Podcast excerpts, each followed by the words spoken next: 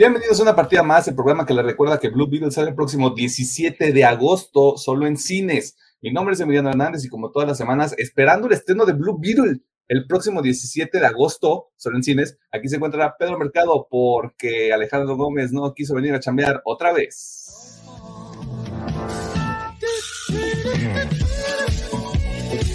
Usted ya sabe lo que eso significa. Hasta el momento, otro episodio de El chocolate y la vainilla. ¿Cómo estás, Pedro?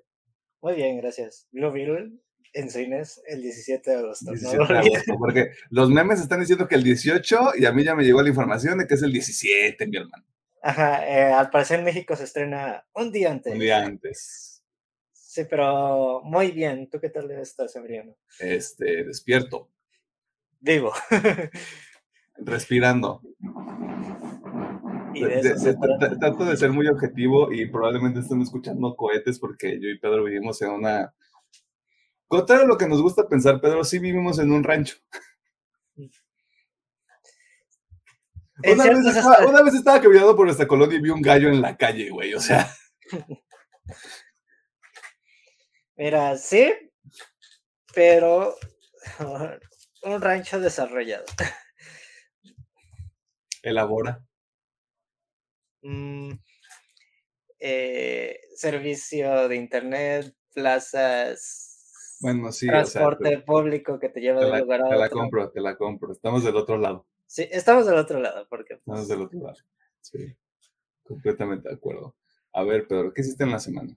Ok, pues de mangas, eh, pues leí el Chainsaw Man, el Jujutsu Kaisen y My Hero Academia. Ahora mi tripleta de, de mangas sí, sí salió en... Bueno, ahora no hubo descansos por parte de los mangakas y yo creo que al ratillo me voy a echar el, el manga de, de, mi- de Minato, de One Shot, de Kishimoto. Ah, de Naruto, Eh, para la gente que no, sí. que no está Ah, empapando. Así, contexto como que hace poquito fue el 15 aniversario. Eh, Kishimoto y la Shonen Jump hicieron un, Una un- encuesta, un ranking, ¿no? Una un- encuesta. un, un ranking para ver de cuál era el personaje favorito globalmente. Y Minato se llevó el primer lugar entre todo el mundo y a eso decidió hacer un... Va a ser, bueno, al día de hoy va a salir el lanzamiento de un one shot, creo que de unas 50 páginas más o menos para explorar un poquito más de la historia de Minato. Yo creo que lo voy a leer al, al ratillo. Eh, me anda poniendo yo al corriente con Secret Invasion. eh, vi el tema de la semana. De juegos estuve jugando el, el Fortnite y un poquito el Tears of the, of the Kingdom. Ah, y pues de animes, de momento ando viendo el Jujutsu Kaisen segunda temporada. El Jujujutsu. Y de las luchitas, nomás me pude aventar los eventos estelares del lunes y el viernes por cuestiones de tiempo. La vida. La vida, sí. La vida ocurre. Este, ¿qué te iba a decir? Ah, se me fue el pedo. Sí, es importante regresar. Esta semana, sí, el tema de la semana, también estoy de corriente con Secret Invasion. Estoy de corriente también con Jujutsu Kaisen. También este, leí Chainsaw Man y Jujutsu Kaisen respectivamente, que Jujutsu descansa la siguiente semana, si no me equivoco. Creo que sí. Este, porque salió, no voy a decir nada mejor, salió un personaje y hay, este, va a haber descanso.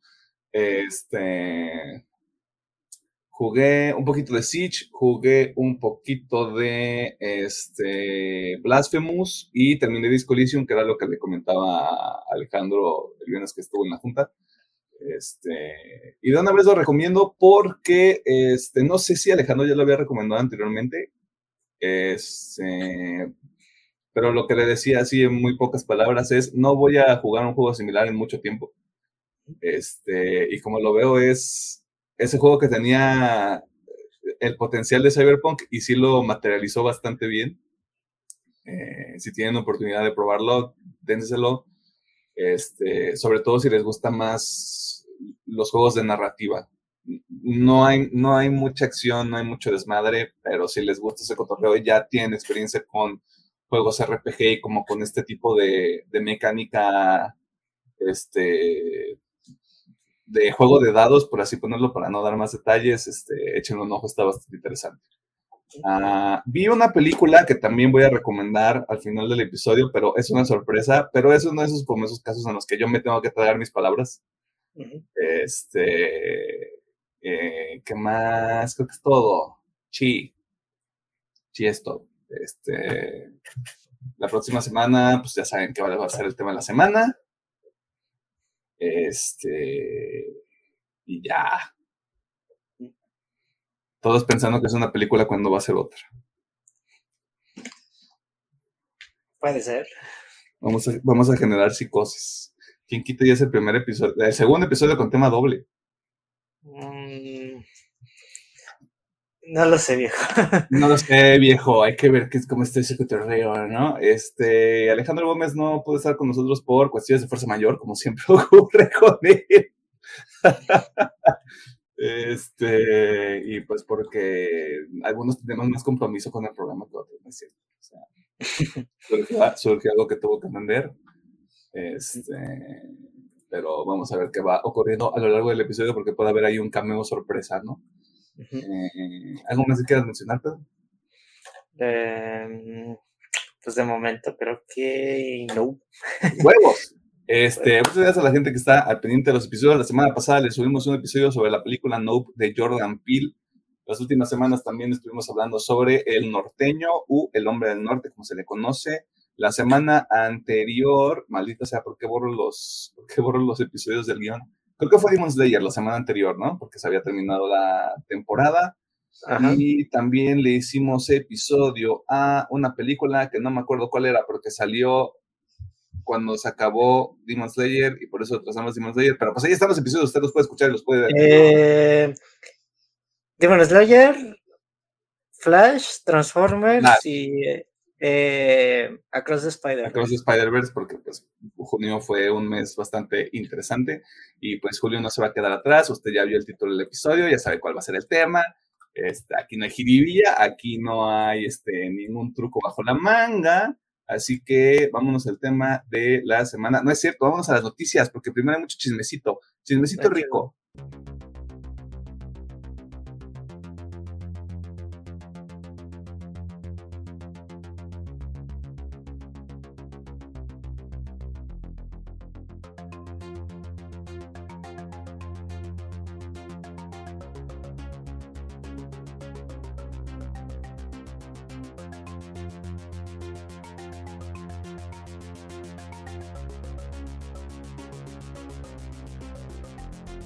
Nos encontramos en la sesión de noticias donde te ponemos al tanto de las cosas más interesantes que suceden en el mundo del entretenimiento, la cultura popular y demás cosas. Ñoñas, se les avisó, se les advirtió, se les comentó. Con la huelga de escritores que comenzó en el pasado mes de mayo, se comenzaba a rumorear que los actores se unirían a estos esfuerzos, actores y actrices, se unirían a estos esfuerzos para mejorar las condiciones de trabajo en la industria del entretenimiento. Así que bienvenidos, bienvenidas y bienvenides al enésimo evento histórico que le ha tocado a nuestra generación y que nos va a explicar el doctor eh, Pedro Mercado, que también es el número uno de los sindicatos, claramente. Obviamente. Eh, ok. Clave aclarar que es a lo que lo están nombrando los medios, sería el primer cierre de la industria en más de 60 años en Hollywood. Y pues, ¿qué significa esto? Que toda producción, ya sea serie, película y también temas de animación, van a ir a una huelga junto ya a la que les hemos platicado ya hace algunas semanas de escritores y guionistas en el mundo de Hollywood. Y la, esta huelga empezó el 13 de junio, anunció que el sindicato iría a huelga a medianoche y dirán, pues, ¿cuántas personas hay en el sindicato? Pues le hago el comentario que cientos, más de 150 mil actores de cine y televisión van a entrar en, en huelga. Y dirán, ¿por qué puede ser esto? Como ustedes saben y se los platicamos a inicios de este podcast, que, que lo que es la vida, cuando las producciones volvieron a estar a flote después de o más estar en fronte o en medio de lo que se vivió de la mencionada pandemia, hubo muchos cambios durante los contratos de varios de los actores y actrices que están en el medio de Hollywood. Además que también hubo cambios para las políticas de grandes productoras y de guionistas. ¿Qué quiere decir esto? De que hubo un desmadre en los contratos. Les quitaron feria a otros, ¿no? Y no recibieron ciertas proporciones que se les habían prometido. Y por esto se diría que sería gran parte de la, de la huelga. Además de que hubo un poquito de jiribilla de que se está diciendo que en, en, algunos momentos en los últimos meses se mencionó que algunos actores y actrices les tomaron un escáner virtual para temas de CGI sin su consentimiento de que podrían usar su imagen en cualquier eh, medio audiovisual sin un pago extra. Y pues esto es, es, el tema, tema de obviamente el dinero, mejores temas de trato de los contratos y cómo se está usando su imagen, ya que hasta al día de hoy, y no sabemos cuánto pueda durar esto, no habrá por partes de ellos premieres, entrevistas, etcétera. Y haciendo el comentario, pues Margot Robbie eh, venía una gira como de prensa de premieres para la película Barbie. Ella comentó de que a partir del 13 de julio ella también ya paraba en tema de asistencia a este tipo de eventos.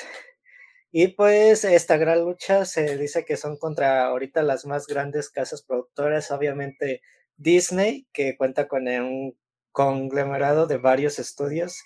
Háblese de Star Wars, Marvel, Disney Animations en general. Todo lo que sea 20th Century Fox, Fox directamente.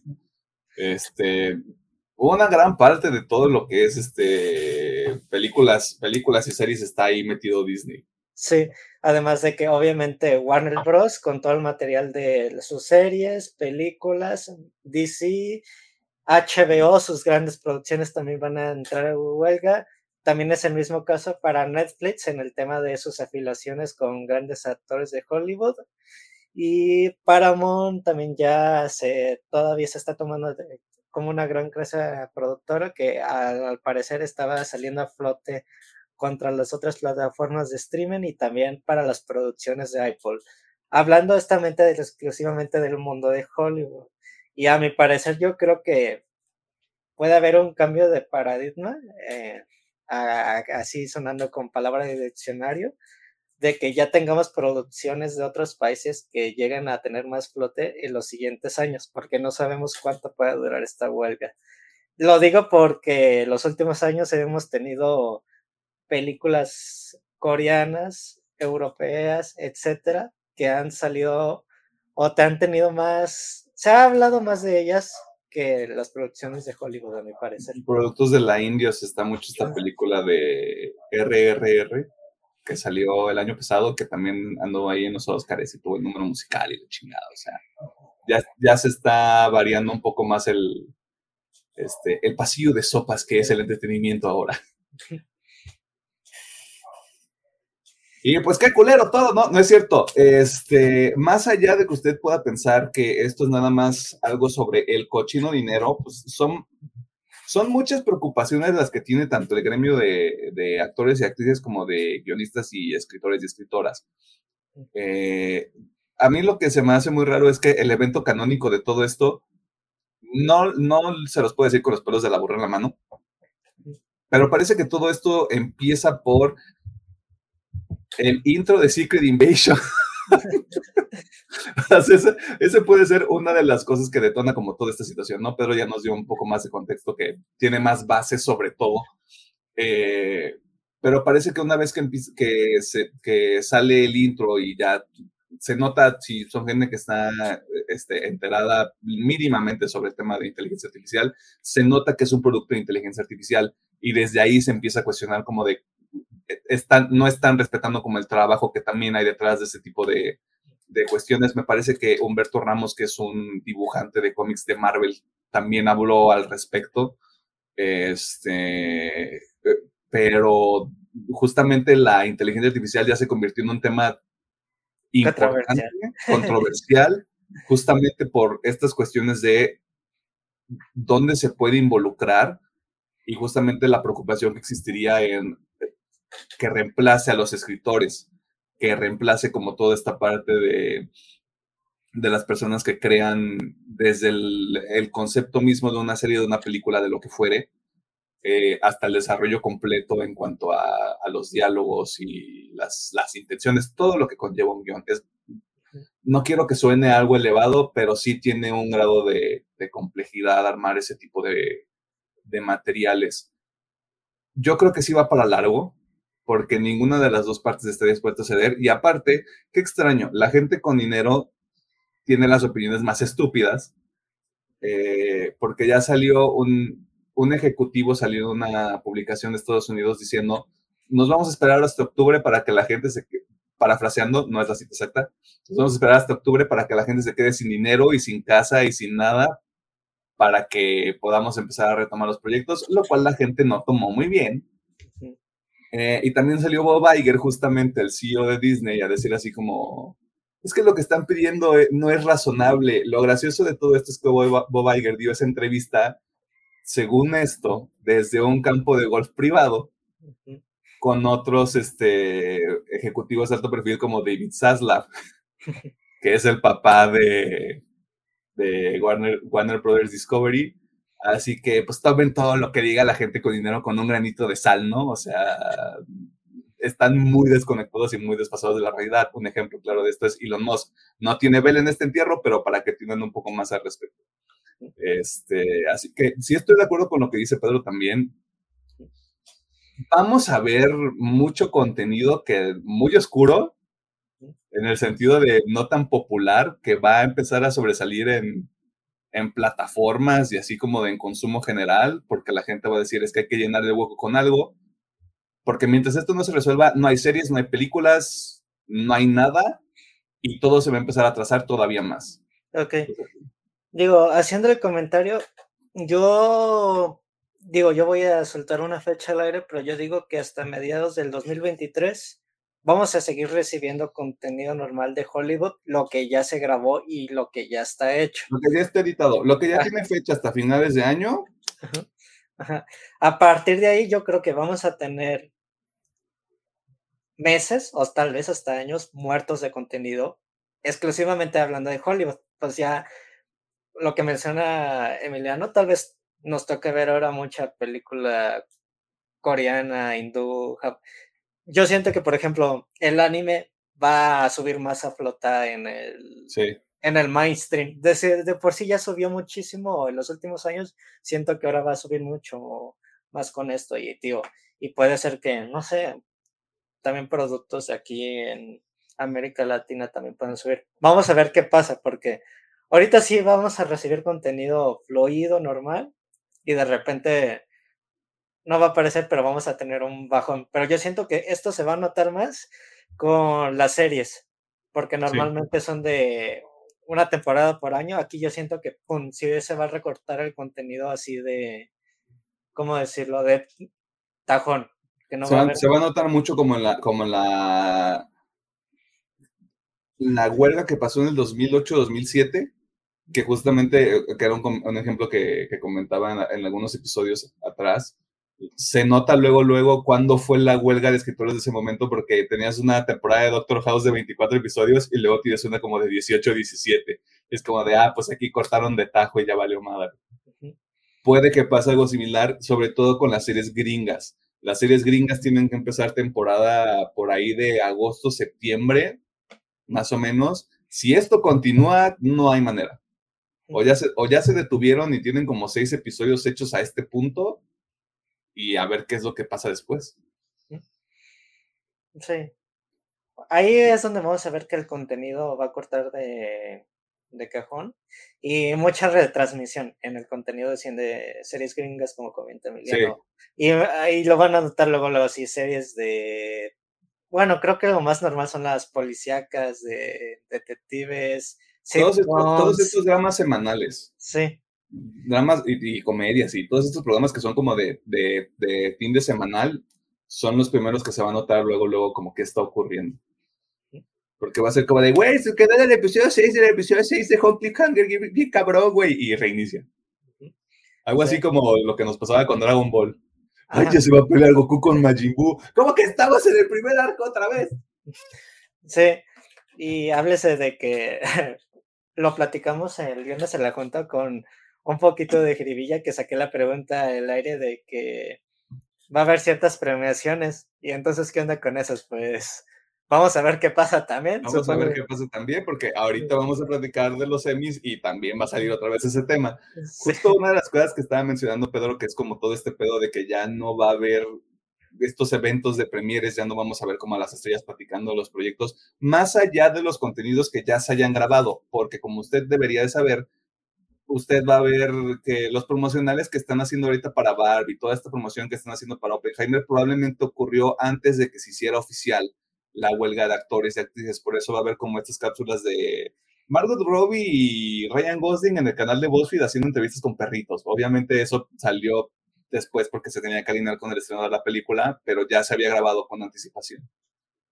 Este, y otra cosa que me enteré el día de ayer, iba a haber un panel sorpresa de Doom 2 en la San Diego Comic Con, el cual ya se canceló justamente por la, por la huelga de actores y actrices de, allá del Hollywood, ¿no? Y pues qué culero y gracias por nada.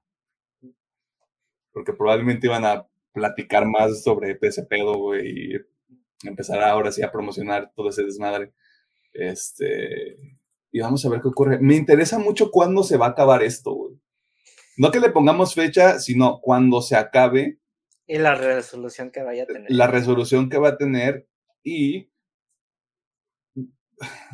¿cómo, va, ¿cómo le van a hacer los gringos para sacarle humor a esto? Porque siempre tratan de hacer esa cosa horrible de, ay, vamos a reírnos de esta situación que acaba de pasar, ¿no, chavos? Porque qué jocoso estar peleando por mejores condiciones de trabajo en una industria horrible, ¿no? Está bien raro. Está raro.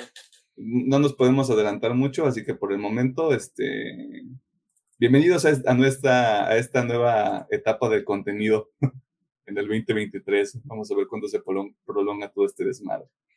Así es. Esta no es la mejor secuencia de noticias que hemos hecho, pero los premios Primetime Emmy, la ceremonia que celebra los programas que se emitieron en el horario estelar, entre el 1 de junio del 2022 y el 31 de mayo del 2023, confirmó las nominaciones de este año y hay sorpresas, para bien y para mal. Así que, para no marear a nadie, empecemos con lo que le compete al mundo virgen.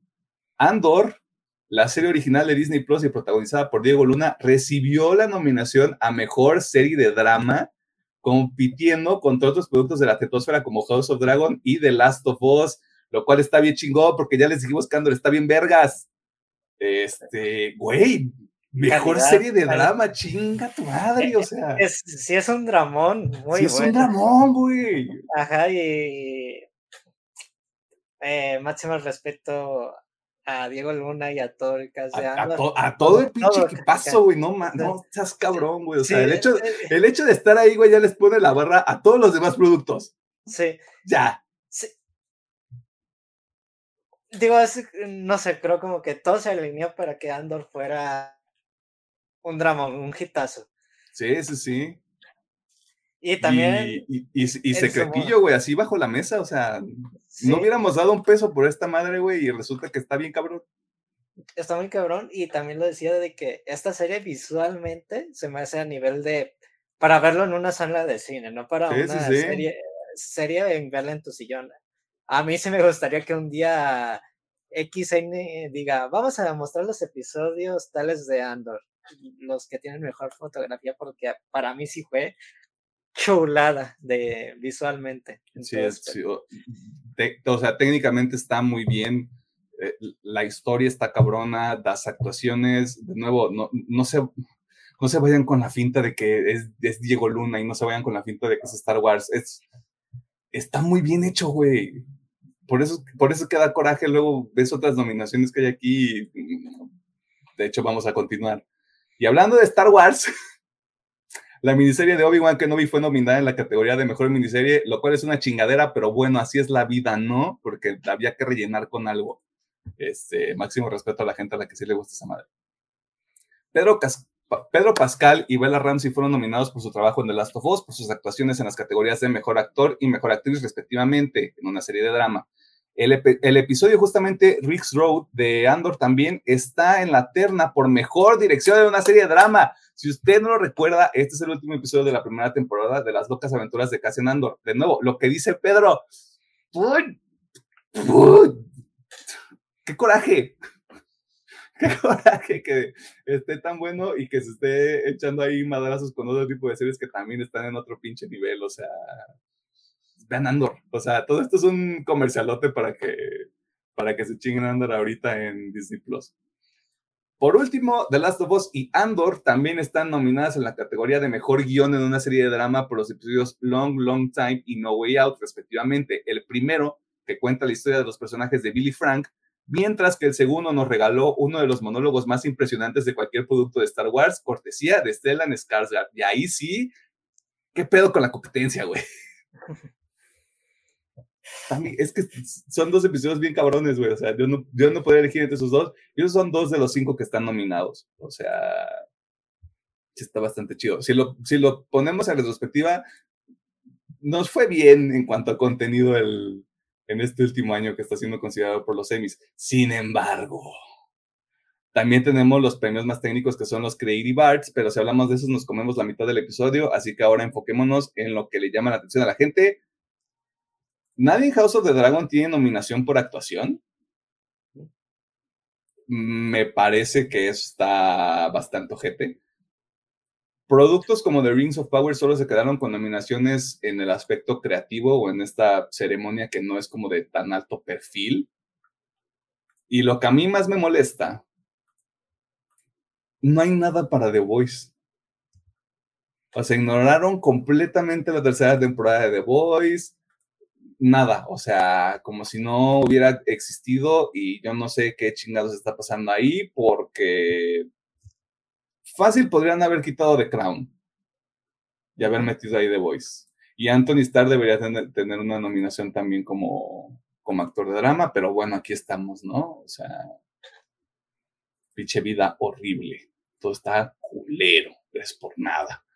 Este, la ceremonia ocurrirá el próximo 25 de septiembre, si no me equivoco. No sé si hay algo más que quieras mencionar, Pedro, que hayas visto que te haya llamado la atención. Antes de mm. pasar a lo siguiente. No, pues a mí me da mucha alegría por Andor y también por el de Mandalorian. Yo sé que no fue la tercera temporada tu favorita, pero creo que también tiene varios temas técnicos y visuales que también la hacen un buen top sí, sí, sí. Visualmente, en cuanto a cinematografía, tiene unas cosas que yo digo, a lo verga, güey, qué pedo. Justamente, creo, que ya, creo que ya le agarraron el pedo a, fotografiar Star Wars. ¿Sabes? Como a, como a darte un, tema como de escala. Y de, en el caso del Mandaloriano, muy específicamente, como de aventura y acción creo que es, creo que ya le empezaron a agarrar un tono bastante interesante que también lo hace como, ah, no mames, esto está bien cabrón, técnicamente hablando, pues, y se, y se empieza a notar. Sí. Creo que, y sí, y creo que esa es una connotación muy buena, que hubo mucho contenido kit, noño, virgen, háblese como se diga, que entró en estas nominaciones. Y eso también está como que muy padre, que que este tipo de contenido ya se le esté tomando, bueno, que está agarrando más seriedad en sí. Tal vez antes las antiguas producciones les faltaba ese escaloncito para que ya también entraran de, lleno a este tipo de premiaciones. Sí, porque justamente creo que The Last of Us, a pesar de los comentarios que yo tenga sobre la serie, es la segunda serie más nominada de la ceremonia con 24. O sea, tomando en cuenta también Prime Time y Creative Arts, nada más superada por Succession. Este, pero sí, está bastante interesante que de cualquier manera los productos de, de, este, del espacio virgen y que están bien hechos ya se están juntando en el diagrama de Ben. Y se está empezando a notar de alguna manera. Así que pues ahí échele un ojo a la ceremonia de nuevo el 25 de septiembre. Y si le vale verga, no se preocupe, nosotros lo vamos a reportar aquí en el episodio de esa semana. Tal vez nomás sea así como que premios, así de que nomás anuncien los ganadores y ya. Sí, pues, y nos vamos a ir rápido. Si usted quiere saber más, ahí está. Puede ver la pinche premiación en el YouTube o puede hacer lo que se le dé la gana. Ok. Nos dieron una pequeña actualización. Nos dieron un pequeño update. Este está ocurriendo en el momento. Este, tal vez lo vamos a dejar, tal vez no, todo depende. Este.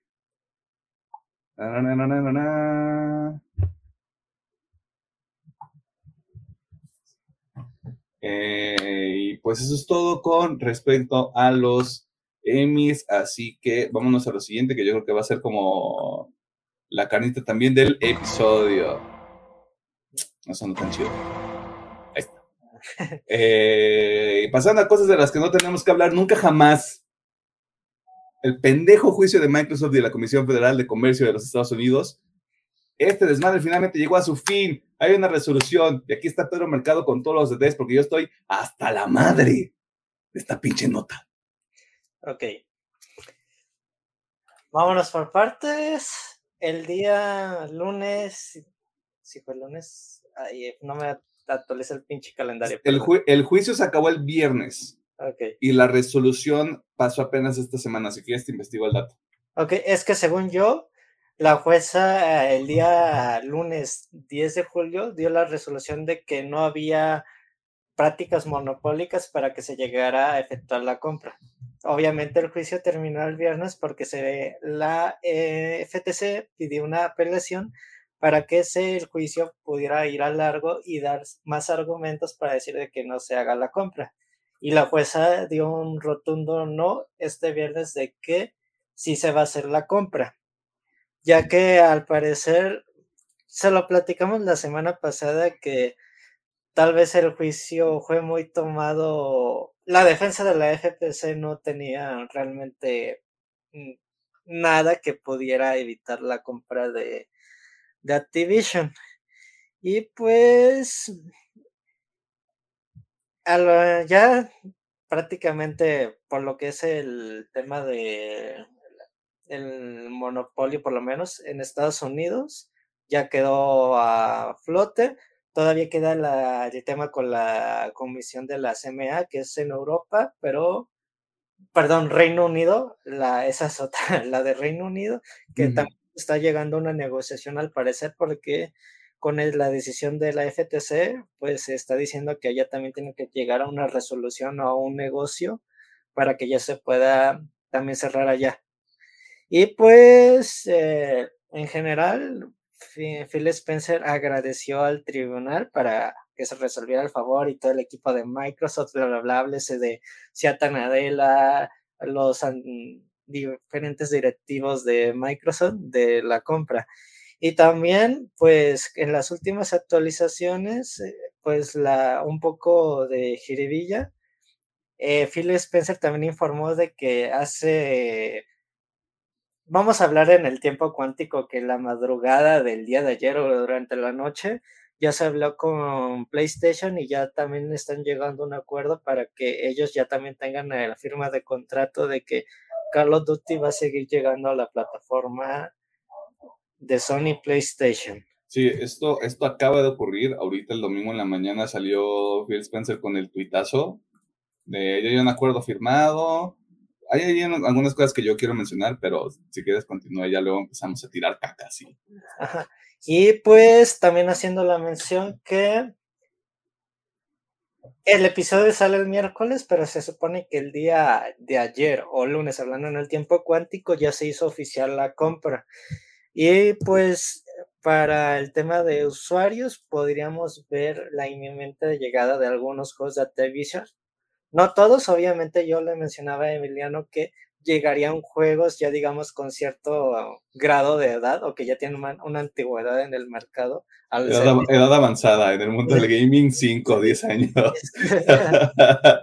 sí, y pues prácticamente yo creo que la siguiente semana ya podemos dar cerrado por fin todo este chisme de drama de un, un, un, juicio por la compra de una empresa de videojuegos. Suena Dios plan de fondo. Sí. Y podemos dar ya cerrada por esto y, y si volvemos a hablar de algo así, va a ser por otra compra, ya sea por Microsoft o Sony de un estudio grande. Si volvemos a hablar de Activision Blizzard va a ser para reportar que Bobby Kotick fue despedido. Sí, vamos a traer confeti. ¿Cómo es? Maracas era la de. Matracas. Matracas, sí. Sí, bien, bien crazy todo. Este, así que ahí lo tienen. Eh, yo me quiero enfocar un poquito en el anuncio justamente que hace Phil Spencer, porque siendo la persona que soy, eh, me estaba fijando un poco en las respuestas que había de la gente. Yo sé que Phil Spencer ni ninguno de los directivos de otras compañías de videojuegos eh, fomentan como todo este desmadre de la guerra de consolas que por algún motivo, siéntome yo, que en Latinoamérica y en Estados Unidos todavía es como un tema importante cuando ya no lo es. Eh, por ejemplo, había personas que preguntaban por qué de repente como este acto de buena fe hacia PlayStation, en el sentido de firmar el acuerdo por Call of Duty. se, llama dinero, se, llama, se llama dinero, chavos. Son negocios, obviamente no es, no, es buena fe. Si hubieran querido, hubieran dicho en él, pero pues es dinero. Los hubieran abierto a la chingada porque ya es su empresa. Se llama, el, juego, el, nombre del juego es hacer dinero. No es, de, no es de paro. Y justamente como en este pedo de, de buena fe, empezó la gente como de. ¿y este, entonces esto significa que God of War va a llegar a Xbox. O que Spider-Man va a llegar a Xbox. Y es como de, güey, o sea, neta están, están tan cabrones es como si llegara alguien de PlayStation a decir, ah, entonces va a llegar Halo al PlayStation. Es como, güey, no. O sea, así no es como funcionan los acuerdos. Esto no es un. O sea, Microsoft no está perdiendo nada y PlayStation no es que no, no esté perdiendo tampoco, güey. O sea, está. No es que esté súper equilibrado, pero Microsoft no lo está haciendo como de, ay, sí, te voy a dejar que tenga los Call of Duty nada más porque soy buena gente, tiene que vender y aparte ya había hecho el compromiso. Phil Spencer fue muy abierto al respecto. El, que tenía, con el quien teníamos pedos era Jim Ryan, que, es un, que es un permazo. Sí, porque lo platicamos hace unas semanas que el CEO de Sony, no PlayStation, el de Sony en general dijo, no, pues eh, hablé un poquito con los directivos de Microsoft y pues si se hace la compra, pues hacemos el trato y, y, ya, y ahí con el tema de Ring, Jim Ryan sí lo podemos ver como amayerismo. Yo siento que fue más eso, amayerismo para también generar clics y controversias o no sé. Sí, como, que tratar, tratar de poner en duda como la eh, eh, ¿cómo decirlo? La caballerosidad de este acuerdo de compra, lo cual me parece bastante lamentable porque creo que de haberlo hecho de una forma diferente, creo que hubiera sido más o menos efectivo. Creo que la resolución hubiera sido la misma, porque cualquier persona con dos dedos de frente puede entender que me gusta pensar que no se va a desequilibrar el mercado pero todo depende de lo que empecemos a ver a partir de que ya sea formal el anuncio y cómo se empieza a manejar el, cómo se empiecen a gestionar la llegada de juegos al, al Game Pass y cómo va a ser ya todo el acuerdo más adelante. No podemos hablar de supuestos porque esto, esto se sigue desarrollando y aunque ya se acabó el pinche juicio, esto va, va a seguir siendo un tema el, el próximo año o dos, porque tenemos que ver cómo se ejecuta, o sea, no es, no es como de, ah, ya pasó, ya todo el mundo va a ganar porque justamente lo que decía Pedro, mucha gente está esperando que Diablo 4 llegue, que el, posible Call of Duty, ¿qué era? No era Modern Warfare, eh, eh, Modern Warfare 3, el, siguiente Call of Duty, o sea, que sea, este, que llegue, qué chingados, este, que llegue luego, luego al Game Pass o que llegue luego, luego al Cloud, tiene que ser esto es gradual, o sea, no, no va a ser como de, de, inmediato todo va a empezar a llegar. Eh, hace, antes de que empezamos a grabar, le platicaba a Emiliano que salió una pequeña nota de que hay, como ya habíamos platicado que se van a respetar los acuerdos que todavía se tienen con Sony PlayStation en el tema de la difusión de la venta de los Call of Duty. Y pues se supone que hasta el 2025 de forma oficial ya se podría hacer el anuncio de, digamos, un posible Call of Duty llegando al Game Pass hablando de los de actual generación, los que están saliendo en los últimos, vamos a decir, rango de cinco años, porque son los que pues ahorita están moviendo, pues, digamos, la industria, ¿no?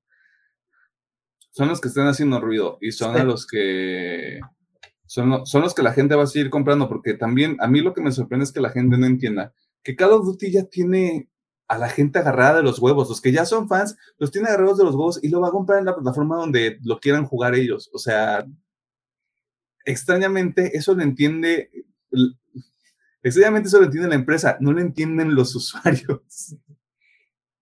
que es justa, pongámoslo así.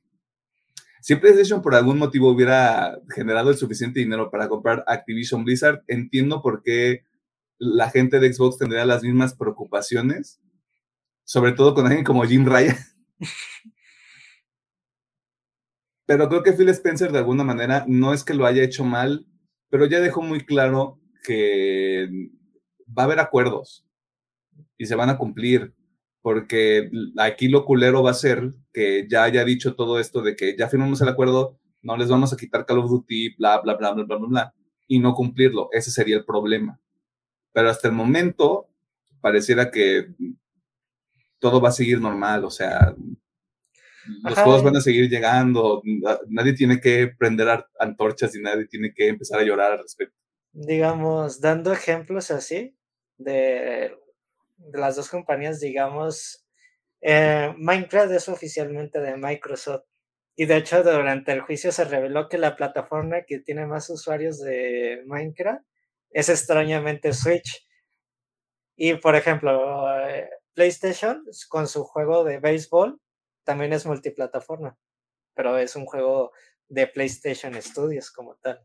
O sea, están viendo, obviamente los juegos que tienen que ser multiplataforma tienen que seguir siendo multiplataforma por la obvia razón, más la más sencilla como el dinero. Es lo más rentable. ¿Quién, quién es este y por qué me está marcando? me están marcando por WhatsApp, güey. Ok. Y es un número que no tengo registrado. Igual si eh, ocupa cinco minutillos, no, no hay broma. Nah, es, la, la LADA empieza con 82, güey. Ok. No es alguien a quien yo conozca. Ella lo bloqueé. Chingada semana. Esto lo vamos a cortar. Este. Ah, pues ahí está. Es toda. Ojalá no tengamos que volver a hablar de esto en mucho tiempo. Este, probablemente la siguiente nota va a ser, ya lo oficializaron. Sí, y ya. Y, la siguiente sería el despido de Jim Ryan. Y de Bobby Kotick Ah, no, no, de Bobby Kotick, perdón. Jim Ryan también, ya la verga, güey. Ya estoy harto de ese cabrón, pinche vato tomeco, güey. Pero bueno. Si usted ha probado alguna vez el surtido rico, pues está de suerte porque en esta ocasión tenemos una edición del Popurrí de noticias con algunos de los sucesos más interesantes que pasaron relacionados al mundo de los superhéroes. Si él estuviera aquí, sería él el encargado de decírselos. Pero este, aquí estamos yo y Pedro Mercado para tratar de este, sacar la tarea que Alejandro Gómez nos pudo dejar hecha. de nuevo por cuestiones de fuerza mayor. Este, así que vamos por partecillas. Parece ser que, eh, bueno, no parece ser. Anteriormente les habíamos dicho que EA estaba trabajando en un juego de Black Panther, era un rumor y ahorita ya lo revelaron. No me acuerdo quién es el estudio encargado exactamente, pero es un estudio interno de EA y me parece que es un juego separado al de Capitán América con Black Panther que ya está en desarrollo y que va a estar situado en la Segunda Guerra Mundial.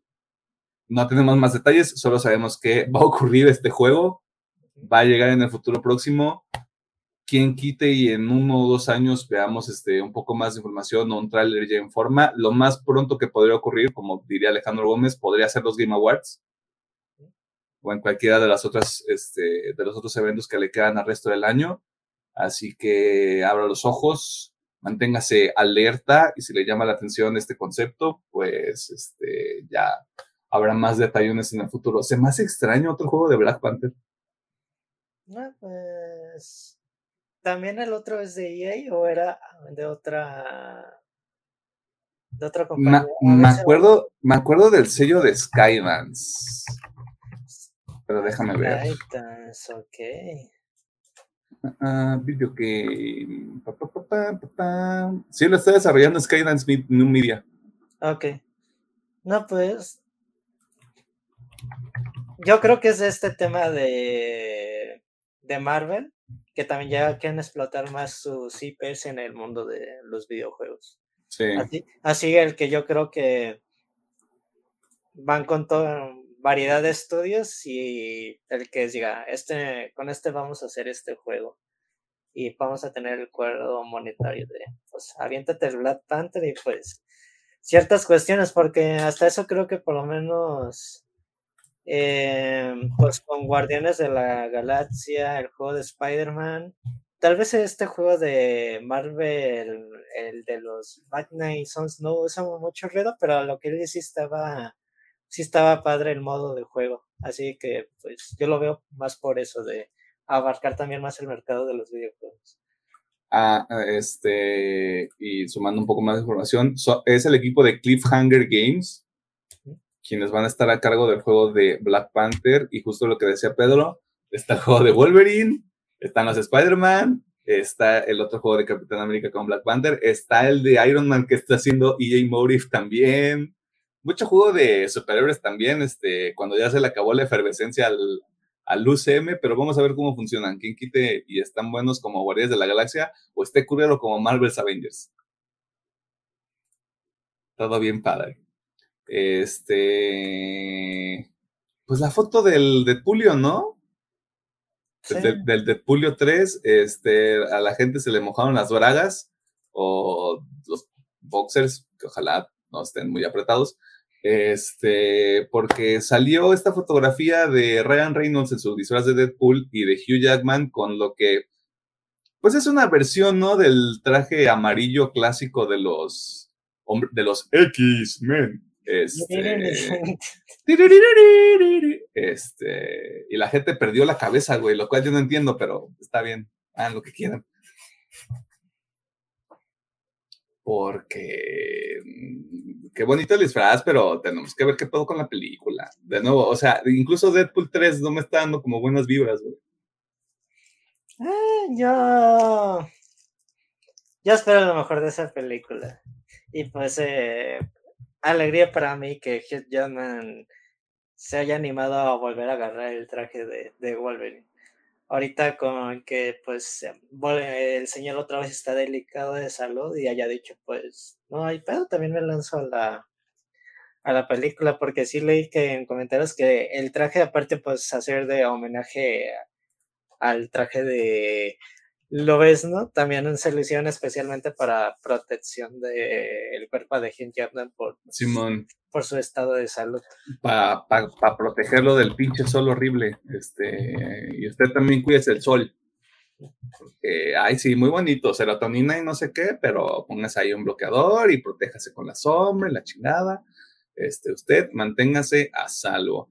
Resulta y que hay más gente que se unió al cast de Superman Legacy y por no tener preparada la nota voy a tener que improvisar un poco. Bueno, voy a buscarlo en Instagram, porque en Instagram está toda la información. De quien sí me acuerdo es Anthony Carrigan, que es un actor que apareció en Barry, que a mí ya me entusiasmaba la idea de que apareciera en otro tipo de cosas. Me parece que él va a interpretar a un supervillano, pero déjenme las confirmo en este mismo momento de información, porque si algo le agradezco a James Gunn, es que es de esas personas que sí retuitean las notas, güey, no por un tema de ego, sino por un tema de, ay, pues vamos a poner tada, ¿no?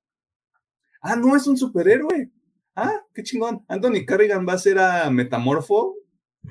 Jamás he escuchado nada sobre este personaje, la verdad. Eh, ¿Viste la serie animada de la Liga de la Justicia? Sí, Eh, bueno, sale ese personaje, pero tampoco es que te ves, ah, en tal episodio sale.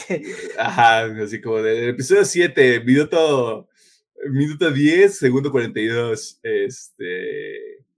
Pero ahí está, esa es la adición más reciente, pero también en la semana nos enteramos que Isabela Merced, Eddie Gathegi y Nathan Fillion, que es un actor fetiche de James Gunn, también van a estar en Superman Legacy en los papeles de Hawk Girl, Mr. Terrific y el linterna verde Guy Gardner, para que nadie se vuelva loco respectivamente, porque mucha gente pues así como de, ¿cómo que va a ser Hal Jordan si ya está bien viejo y no sé qué?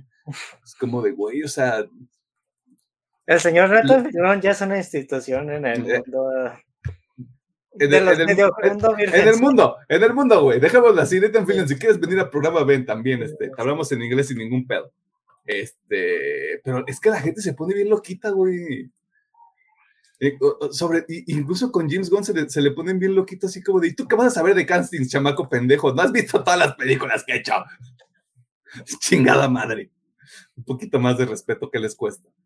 Este, pero James Gunn está ahí cocinando, déjalo cocinar. Como dicen los chavos, déjalo cocinar, vamos a ver qué pasa. Este, va tomando forma este cotorreo y esto es lo único de lo que nos vamos a enterar de Superman Legacy porque no pueden hacer nada más. Eh, sí, por lo menos en un rato. En un ratillo, así que ojalá si puedan alcanzar la fecha de estreno que es el 25 o 24 de junio del 2025. Este, y pues sí, que tengan mucha suerte. Ay, Diosito, por favor. Que le vaya bien a, que le vaya bien a mi muchacho. En los trailers de la semana comencemos con Wonka, una película que mostrará las locas aventuras de Willy Wonka antes de deschavetarse y crear una fábrica de chocolates llena de trampas mortales para los niños y niñas. No sé, no sé cómo das ese brinco tan cabrón. Ojalá sí lo veamos deschavetado. Okay. Napoleón, porque Ridley Scott se rehúsa a terminar la segunda trilogía de Alien, ahora tenemos una película histórica sobre un cabrón con complejos que se convirtió en un conquistador y protagoniza Joaquín Phoenix, así que pues échale un ojo porque pues Joaquín Phoenix, ¿no? Ah, por eso me interesa la película, pero sí haz la maldita tercera parte de Alien. Haz la maldita, ¿qué te cuesta hacer la otra pinche película de Alien? ¿Qué te iba a decir? Hablamos también hace unas semanas que era serie o película, que ya también se acabaron grabaciones del proyecto extra de Alien. Creo que es una película y había iniciado apenas.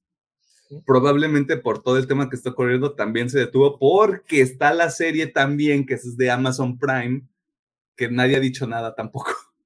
Ok, es que según yo, la película sí, ah, creo que no lo pusimos en notas las semanas pasadas, pero sí ya acabaron de grabar. Ah, la vi. Mm, rico.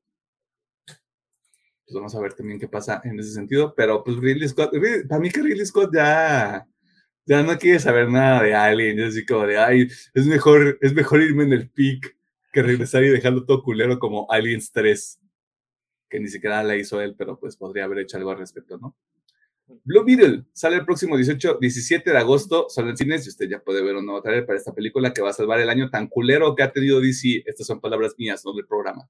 Y por último, Ahsoka, la próxima serie del universo interconectado de Dave Filoni, también tiene un nuevo avance de cara a su estreno el 23 de agosto, mes de estreno de la cinta Blue Beetle, 17 de agosto, sale en cines.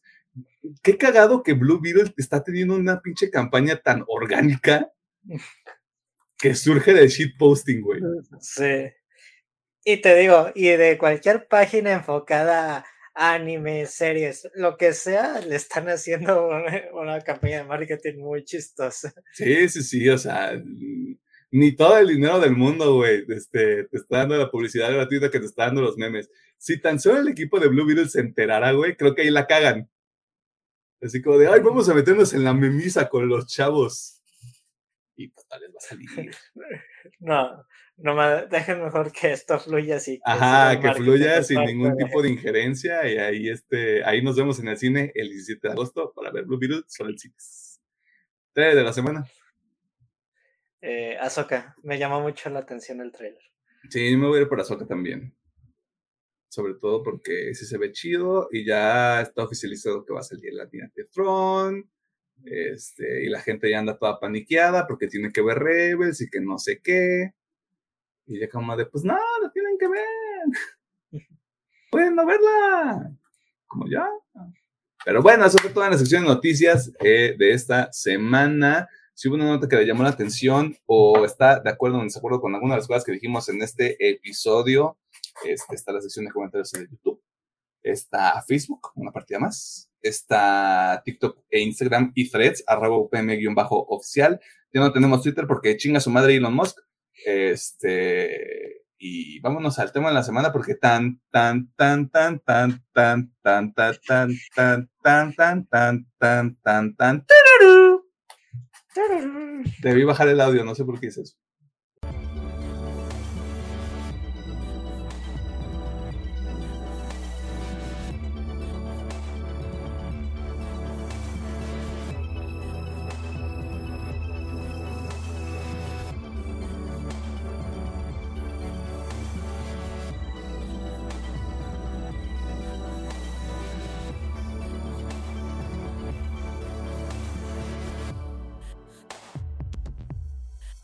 Nos encontramos en el tema de la semana y mira nada más lo que nos trajo la marea, Pedro. Un sirenito, chingada madre. Un sirenito. ¿Cómo estás, Alejandro Gómez? Toma malón. Llegando bien pinche tarde. Pero aquí andamos. Por cuestiones de fuerza mayor que ya se explicaron, no se explicaron a detalle en el podcast, simplemente la gente ya sabe que la vida ocurre. la vida encuentra un camino. ¿Eh? Sí. Y ni modo. Y la queso. Y la queso. Y en esta ocasión vamos a platicar sobre una película que no necesariamente es virgen, pero que como pusimos en nuestra lista de lo que más esperábamos este año, pues tenemos que apechugar. Misión Imposible, Sentencia Mortal, parte 1, o como le decimos todos los que fuimos a la escuela, Misión Imposible 7. Porque la siguiente va a ser Misión Imposible 8 y se chingan. La película es dirigida por Christopher McQuarrie, quien al parecer tiene una muy buena relación con Tom Cruise, por no utilizar otra palabra, porque sus últimos ocho proyectos han sido junto, junto al actor, mejor conocido por ser cienciólogo y un adicto a la adrenalina como Kick Butowski. De nada por esa referencia. Está padre la referencia, hace muy buena. Oye.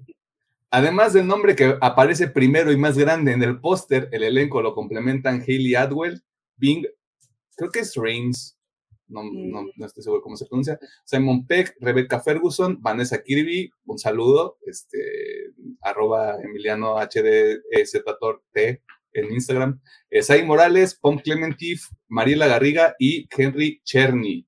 Ok, inter- qué interesante el nombre.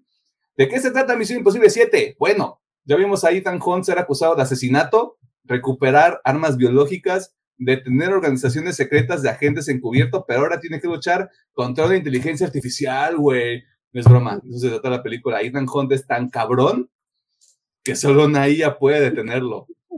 ¿O no? Usted ya sabe qué va a ocurrir a continuación, bla, bla, bla, personajes, bla, bla, bla, trama, bla, bla, bla, la segunda parte. Aquí va a haber spoilers y se chingan. Pero antes, doctor Mercado, ingeniero Gómez, ¿recomendamos esta película? Sí. Directo güey. wow, esto no, güey, es esas cosas que no ves venir. Sí, yo siempre he dicho que me gusta mucho Misión Imposible. Es que ahorita vamos a platicar, mi hermano. A mí se me hace muy buena película. Sí, digo, obviamente si no va con la idea de que son dos partes, puede que el final diga, ¿qué pedo? ¿Y esta verga qué? Pero bueno, si ya vas con el entendido que son dos partes, está, está chida. Yo- para mí sigue siendo una película de Misión Imposible, más que más al extremis, como todo lo que hace Tom Cruise siempre. Así que para mí me gustó mucho, está muy entretenida y pues, si son fans creo que ya la vieron, no ocupa recomendación. Ajá. Así que, yeah. Ya saltaron de una montaña con una moto, güey. Ajá. Para mí, también es un rotundo sí. También soy muy fanático de las películas de Misión Imposible. Te diré que solo aceptando la primera, pero porque ya le ganó mucho el tema de, de antigüedad a la película, pero también soy muy fanático de la saga y, y de lo que hace Tom Cruise en estas películas. Y yo creo que aquí decidió subir un poquito más la vara con, con esta película. Tengamos en cuenta que Tom Cruise, nada más déjenme checar desde la mentiras, 61 años, mamón. Y todavía, todavía tiene que hacer la última pinche película, güey. Bueno, mames, pinche viejo de 70 años. Güey. Aunque, bueno, está mejor conservado que muchos. Sí, muchos ya quisieran saber este, cuál es el secreto de, de, este, de la cienciología, güey, para mantenerse en ese pinche estado de forma, güey. Pero Es mira, también. Mm, Ah, referencia a Inside Job. Hacen como una jiribilla de los actores que se mantienen muy bien. Y digamos, eh, sale dejen hago memoria Leonardo DiCaprio, Keanu Reeves, Johnny Depp, y hacen que están como en una secta. ¿Y dónde está Tom Cruise? Y dicen, no, Tom Cruise está en otro nivel, no está con nosotros. y, y, está gracioso porque creo que Tom Cruise interpretó a un vampiro en una película. Ajá. Sí, hace años, creo que sí. Sí, hace, hace muchísimo tiempo, güey. Pero 61 años, güey. 61 años. Para, para contexto, Harrison Ford tiene 81 y también hizo la quinta película de Diana Jones. Dicen que se ve medio cagado corriendo, güey, porque tiene 81 años. Este, ¿Qué compromiso, güey? ¿Qué compromiso con el arte, güey? No nos merecemos. Pues sí. La neta. Este, para mí es un sí sencillo, porque justamente lo que dice Alejandro Gómez, que aplica justamente para personas como yo, me faltó como ese incentivo para ver la segunda parte, güey. Mm. Es que yo creo que se están guardando como que lo más extremo para la segunda parte. Es justamente, justamente es lo que estaba pensando, güey. ¿Dónde está mi secuencia de escalar el Burj Khalifa, güey? Nada más con un cable a la cintura, güey. Pincha ansiedad que me siga dando esa mierda, güey. ¿Dónde está, ¿Dónde está mi pinche Tom Cruise aguantando la respiración por pinches seis minutos, güey, bajo el agua? Este, que de todas maneras, la pinche secuencia de la montaña también es una mamada. Este, pero sí como, me faltó justamente, nada más me faltó eso como de, uy, uy, tengo que pagar dinero el próximo 2025 para ver esta madre porque todo está atrasado, le decimos por qué. Este, y no sabemos cuándo va a salir. Así Eh, que. pregunta, Tom Cruise está en el sindicato, yo creo que va a ser de los que vale madre y va a seguir con la película. No, es- ese, ese creo que. No sé si fue Tom Cruise O, fue, o fue alguien de ahí del proyecto, pero sí están así de. Hasta que se acabe este pedo. Justo como, como Deadpool, que también estaban así como de. Pero ya le pusimos el disfraz al señor Hugh Jackman. No le podemos decir que se quede mamado más tiempo. Pobrecito de mi Hugh Jackman, güey. Le va una pinche atrofia, no mames. Se va, se va a deshidratar seis meses, güey, nada más para quedarse así de marcado el cabrón. No respeta nada ya. Este, pero sí, de todas maneras, ahorita en el episodio voy investigando un poquito porque ah, también Tom Cruise está medio loco, güey, porque fue justamente fue en esta película donde le gritó a la gente por no usar cubrebocas durante la filmación y que la gente dijo, ay, pinche Tom Cruise exagerado, y todo así como de, se llama COVID-19 y está matando gente, güey. Así que, pues ahí está, échele un ojo, vaya al cine si tiene... si ¿Qué tiene sensación- Ajá. Eno- enojón, pero muy responsable con su equipo. No, sí, sí, o sea, es un vampiro, pero es un vampiro con conciencia social.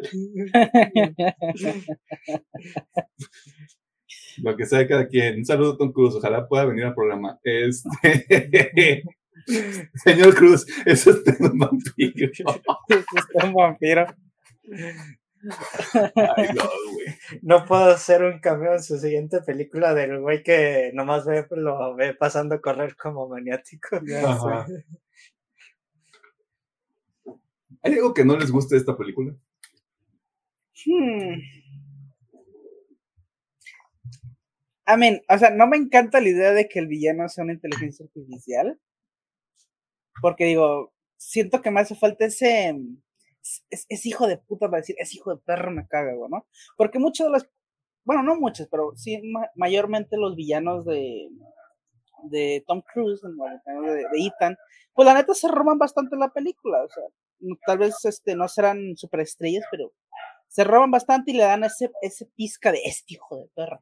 Este, y siento que acá, digo, el villano con el que nos enfrentamos, el güey este matoncillo, Gabriel, está bien, ajá, Gabriel, está bien, pero no me da esa sensación de, ah, este, este güey es el jefe, ¿no? Y que el ser una inteligencia es como de, mm, de hecho te iba a decir que el personaje de Pon, eh, Paris, eh, sí se me hace como más imponente de, de matona, pero pues no tiene Mm, muchos diálogos sí, en la de hecho, película. si ella hubiera, si- o sea, si ella me la cambias por el Gabriel, creo que hubiera estado mejor porque sí impone más, pero yo, al, igual como dice Pedro, siento que se están guardando lo chido para la siguiente, para que sea el evento más grande todavía. Pero yo creo que nada más, o sea, no me encanta la idea, pero no es como que, ay, lo detesté. Vamos a ver cómo se cuece ese pedo. Todavía quedan tres horas de película por ver. Ajá. Sí. Arre. A ver. Pedro. Mm, pues yo diría que nomás fueron una o dos escenas del humor de la película que sí se me... No me cortaron el mood de la película, pero sí dije, "Eh, qué random está esto. Yo sé que estoy viendo Misión Imposible, pero sí sentí muy... El chistorete así muy de la nada. Pero de ahí en más no tengo quejas de la película. Si acaso, creo que en un punto específico, al final de la película sí se nota el CGI en el tren y sí se ve algo Mm. chafoncillo, pero de ahí en son detallitos así que digo, leves para mí. Creo que hay otra escena donde también se nota el, el, el CGI, como que lo tuvieron que volver a grabar. Y es una escena así, sin nada, nada más están hablando, creo que es él y. Creo que es Ethan Hunt y Grace, ahí en. Roma. Y, ese, y se medio nota ahí el, el green screen y yo, como. Está raro. Pero de ahí en más, sí, ahí no hay nada así como que llame la atención. Me molesta que, spoiler, mataran al personaje de Rebecca Ferguson. Mm, Este. Porque se rifó, güey. Yo dije, ¿qué pedo? Se, está agarrando unos buenos ma- madrazos y yo no veo aquí al doble de acción. Probablemente por la iluminación y todo sí hubo un doble de acción. una doble de acción. Este. Pero fuera de eso, no hay nada así como de, ay, qué culero está todo. Mm. Pero también, también como Alejandro Gómez, sí está, sí está medio extraña la lección de una inteligencia artificial. Porque ya fue como de, seis cabrones no pudieron matar a este hijo de puta. Tal vez no tiene que ser una persona. Ajá. Igual yo creo que hay jiribilla y ese todo con. ah, Va a haber alguien atrás de esa inteligencia artificial. Sí, tiene- o sea, justamente lo que, lo que dicen los dos, falta como el... Sí, falta como el villano que se retuerce su bigotito, güey. Así como de, ajá, llegaste a donde quería que llegaras. Sí, y yo lo veo así, aparte, yo creo que la siguiente película, aparte de Gabriel, la IA va a escoger, digamos, otra marioneta para que le ayude a pelear Mm. contra Ethan y pues ese puede ser como que, sí, sigo las órdenes de la IA, pero también yo soy bien malvado, muajaja. ¿Sabes, ¿Sabes qué fue lo que estaba pensando antes de que se acabara la película, güey? Va a ser así de, van a salir todos los cómplices de Ethan, güey, y se va a hacer un pinche equipo bien cabrón, güey, ya robándome ideas yo del Cross de Spider-Verse, ¿no? Eh, yo creo que eso podría ser la siguiente, que reúna a todo su equipo que ha tenido en todas las películas. Estaría bien bonito, güey. El único que no podría hacer nada es Jeremy Renner por obvias razones, pero. Ah, pero pues que sea el ser del equipo, güey. el otra vez de equipo de cómputo así Guy de- in the chair, yes. Sí, sí, sí. Soy el hombre en la silla por obvias razones. Claro, sí. Ah, estaría bonito. Pero bueno. ¿Qué si les gusta esta película? Ok, para empezar, siento que esta, o sea, todas las películas se ven bien, pero esta tiene algo, cabrón. Digo, por lo que estuve ahí investigando un poquito el día de ayer, obviamente tiene que ver que, pues la mayoría son locaciones reales, o sea, sí fueron, grabaron ahí y la neta se ve de huevos. De hecho, yo me quedo mucho con, con estas escenas, por ejemplo, en Roma, donde pues, tan- simplemente están paseando y están caminando y yo de, "Güey, se ve bien pinche bonito, güey". Pero, Ah, ya entiendo por qué la gente aspira, aspira a ir a Roma. ajá, se ve bien bonito. Pero bueno, la neta, esta película se ve muy bien. O sea, fuera de los momentos que comentan, la neta se me hace súper bien. Mm, siento que igual la vibra de la película, o sea, sigue siendo misión imposible, pero lo elevaron todavía más tipo, tipo, este, rápidos y furiosos. O sea, no llegan a esos extremos. Bueno, a lo mejor y sí. Es que, Pero- ¿sabes, cuál- ¿sabes cuál es el pedo? Ajá. Aquí es nada más una persona que dice, yo me voy a poner en riesgo, güey, para que ninguno de ustedes lo hagan. Exacto. Y Rápido y Furioso es como de familia. La familia. Familia, hay 20 carros Ajá. saliendo al mismo tiempo. Sí, po- o sea, se- sí, se me, sí me da esa vibra porque es como, está tan exagerado que se está llegando a esos lados. Pero igual sí me, sí me gustó. Obviamente las actuaciones de todos se la rifan. Este. El sonido, no mames. O sea, y voy a decir el sonido pues, por esta. Esta escena donde estamos en la tormenta arena. Verga, güey. Sientes hasta la incomodidad como si tú estuvieras dentro de la pinche tormenta, güey. Está 10 de 10 a los güeyes que hicieron el audio, audio perdón. Eh, y bueno, pues de la historia, o sea, me gustó, o sea, yo sí esperaba que mataran a alguien. Tampoco estoy muy de acuerdo que mataran a Rebecca Ferguson, porque pues no mames, Rebecca Ferguson, güey. Mátate a, uno de los otros dos güeyes. Sí, o sea, los otros dos ya llevan un montón de tiempo. Es que yo creo que la decisión fue ella porque siempre pude, en las últimas tres películas siempre han puesto como la jiribilla que tienen una relación amorosa, ¿no? Y es pues un está más de la estacada para que se agüite el personaje de Ethan. Se tenían envidia porque está en Duna, güey. Ya sé, güey. Se llama Pichi Morra, eso Pichi borra, ya vete allá con tu pinche arena, ándale. Me gusta tanto la arena, te voy a meter una secuencia donde hay arena, güey. y pues sí, o sea, realmente digo, me gusta. O sea, me gusta cómo se lleva la historia, porque de hecho las escenas de acción están de huevísimos. O sea, yo sigo sin creer que, digo, obviamente hay partes que no están grabadas, este, o sea, están grabadas en CGI, pero esa parte del tren, cabrón, hay partes que sí son reales, güey. Chinga tu madre, güey. Ah, pinche Tom Cruise está loco, güey. Es que es eso, güey. Tom Cruise ya, ya pasó como este, ya pasó este umbral donde, no, güey, yo, yo quiero que sí me rompan la nariz. O sea, yo sí quiero romperme la madre literalmente por el arte, güey. Sí, ves como no mames, estás loco, carnal. Sí, sí, sí. Obviamente, digo, esta escena, obviamente, cuando se tira del pinche precipicio. O sea, pinche escena te, te pone tenso, hijo.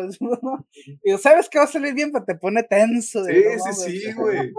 Güey, es, es, es lo que rodaron en el primer día.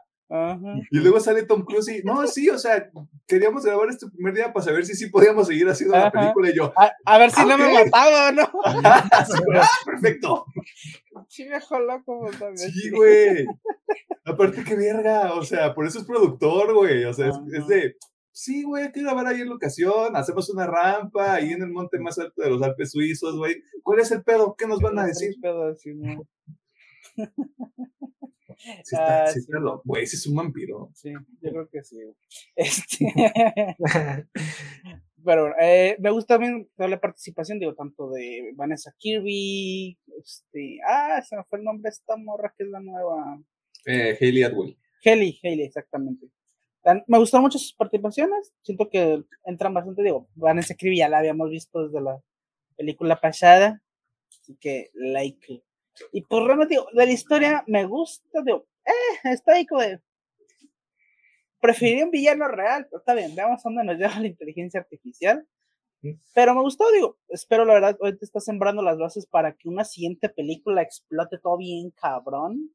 Y la verdad no, no tengo, no tengo imaginación suficiente como decir, ¿qué más va a hacer Tom Cruise para decir, no mames, se mamó? Tom Cruise va a encontrar una manera en esta o en cualquier otra película de ir al espacio, güey. Yo no sé cómo le va a hacer. Yo no sé. El pitch de, Tom Cruise es el siguiente de un estudio, güey. Quiere ir al espacio. Quiere al espacio. Va a haber una escena donde yo voy al espacio y me peleo con alguien. o con algo. y en medio de eso hay una película. Háganle como quieran. yo siento que sí son los pitches de, Tom Cruise. Quiero saltar de una montaña muy alta, güey, hacia un tren. Vete de una película de por medio para llegar a eso. sí. sí, sí, lo creo. yo creo que sí, pues en general, esa, la neta, es una película muy divertida, muy entretenida. El humor sí, está, eh, bueno, eso es muy subjetivo o pega o no pega. Así sí, es como, es como Hit or Miss. Sobre todo en estas películas. Sí, así que si, si le gustó, pues chido, si no, pues igual no es como que sea tan decisivo. Así que sí, la neta voy a ver, yo lo que sí voy a recomendar, sí vaya a la ver al cine. Yo creo que vale un chingo la pena ir a ver al cine. Justamente por todas estas mamás como diciendo de que, o sea, se ve muy cabrona.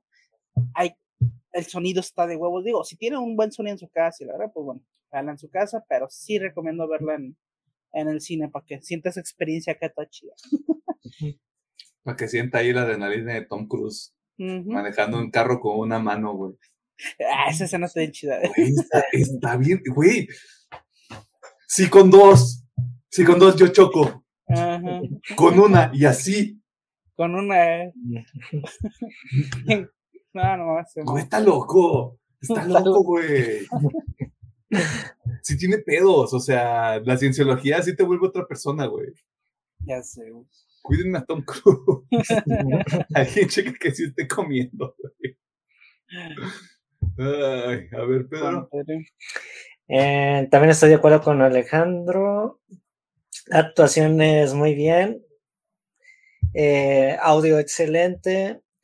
Y creo que algo que me di cuenta no es, no es de wow, la gran cosa, pero yo siento que las películas de Misión Imposible tienen muy marcado su soundtrack, no necesitan, digamos, de artistas o agrupaciones para que entren en el mood de su película. Así también es como que lo siento muy de, de lo que Tom Cruise quiere. No quiero que toda mi película sea original, que todo se ve de muy de Misión Imposible. Y creo que esta película me generó momentos muy padres de tensión a mí no sé por qué, pero me encantó la persecución en el aeropuerto, de cómo se mm. iba escondiendo entre todos los agentes para que no lo cazaran. Se me hizo como que muy padre esto de me muevo para acá, de izquierda a derecha. Y también la parte de, pues son spoilers, cuando mm, Benji encuentra la bomba y es un pinche acertijo y te quedas de no mames, güey, ¿por qué hacen ese tipo de cosas? Y, y queda e, excelente con la película, porque sí, yo dije, no mames, hay una bomba nuclear en un aeropuerto. Y pues toda la escena de Roma e Italia también se me hizo muy impresionante la persecución en el Fiat que tienen con, Camparis, porque se me hizo, que esta morra sí está bien deschavetada y va destruyendo todos sus pasos. Y se me hizo como que muy padre esa, esa persecución. Y te digamos, hasta digamos un poquito en lo ridículo cuando están frente a frente y ninguno puede arrancar o manejar el, el auto. Ay, pues las escenas de pelea creo que a mi parecer sí se ven muy reales. Sí sentí como de que sí se estaban dando madrazos en serio. Y creo que sí me gustó mucho el dilema de la llave para encontrar cómo, digamos, la tarjeta madre de la inteligencia artificial, supongo, o no sé. Sí, se me hizo como que, si no, es que yo la quiero para esto y tú la quieres para aquellos. No, es que hay que destruir la, la, inteligencia y pues, ay, ojalá que otra vez Tom Cruise va a tener que subir la vara para ya cerrar las películas de Misión Imposible. Porque se nota, ¿no? Ya la 8 es la última y yo me retiro de Misión Imposible para hacer mi película en el espacio. y tío, todos los personajes creo que empatan con la película y la muerte de irse la película sí me causó como que mucho impacto por lo que les comentaba, que era como que un vínculo de amor o no entre él y Ethan. Y pues Ahora nomás tenemos a Benji y a Luther como sus compañeros de inteligencia, pero yo siento que lo que platicamos para la siguiente, pues va a ver todas sus películas y va, a, y va a ser llamadas, oye, ¿quieres salir en la última de Misión Imposible? Y serían pendejos si dijeran que no, güey. Serían unos pendejazos si fuera así, güey, no, gracias, bye. no mames. Sí, porque yo tengo la teoría de que en la última película va a volver a salir la esposa porque la inteligencia artificial la va a secuestrar con el Gabriel o otra persona. Y obviamente más gente de, del equipo de, de Ethan. Y la verdad me hubiera gustado verla en IMAX, esta película. Creo que hubiera estado más padre. Sí. Hubiera sido, ¿qué te detenía? Los boletos. Ah, bueno. creo que en la ciudad, creo que nomás hay dos cines que tienen esta sala y me imagino que sí estaban llenas. Quiero pensar. O no sé. Pues sí, ¿no? ¿Quién sabe? O sea, creo que también depende de a qué hora tengan las funciones, porque no sé qué tan común sea que en ese tipo de salas haya como cinco funciones Sobre todo con una película que dura tres horas. Sí. Casi tres horas, tomando en cuenta cortos y que tienen que limpiar entre función. Pon que hay tres al día. Hablando sin saber. Este, ¿Algo más que quieras mencionar, Pedro? Eh, de mi parte sería todo. es muy buena película.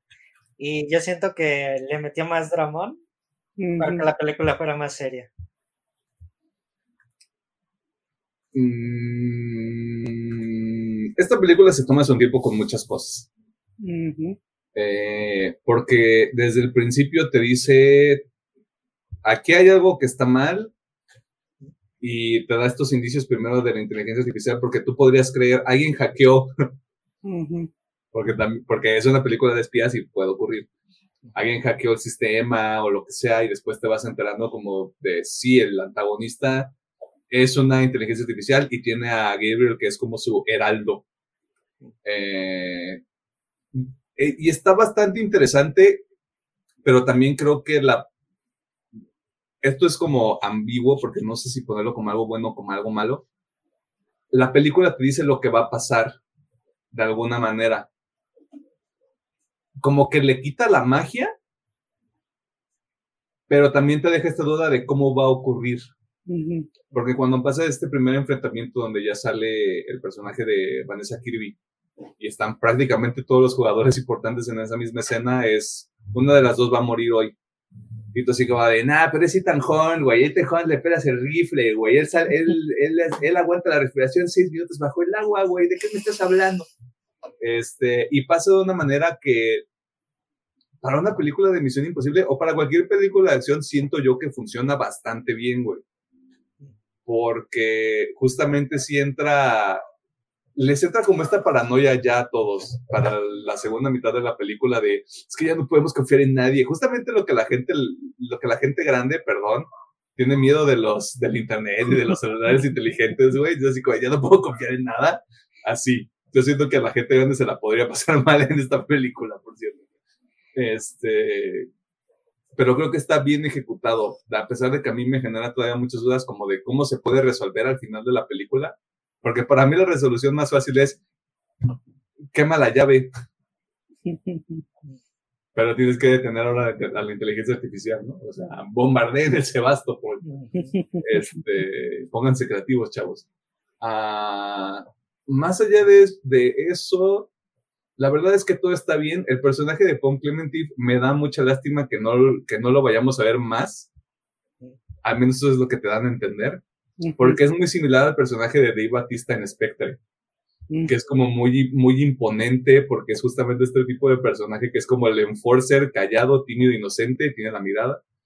Este, pero que sí le entra los bamazos y como que sí podía ser un oponente interesante para Ethan en el aspecto de partirle la cara eh, y me gusta también este, este momento que hay ya en el tren de, eh, no premonición, pero que la IA le avisó a Gabriel de alguna manera que, la, que lo iba a traicionar porque le perdonó la vida y es como, eh, porque es un giro que pasaría en una película de Misión Imposible, pero lo evitan, de algún, lo evitan entre comillas de alguna manera.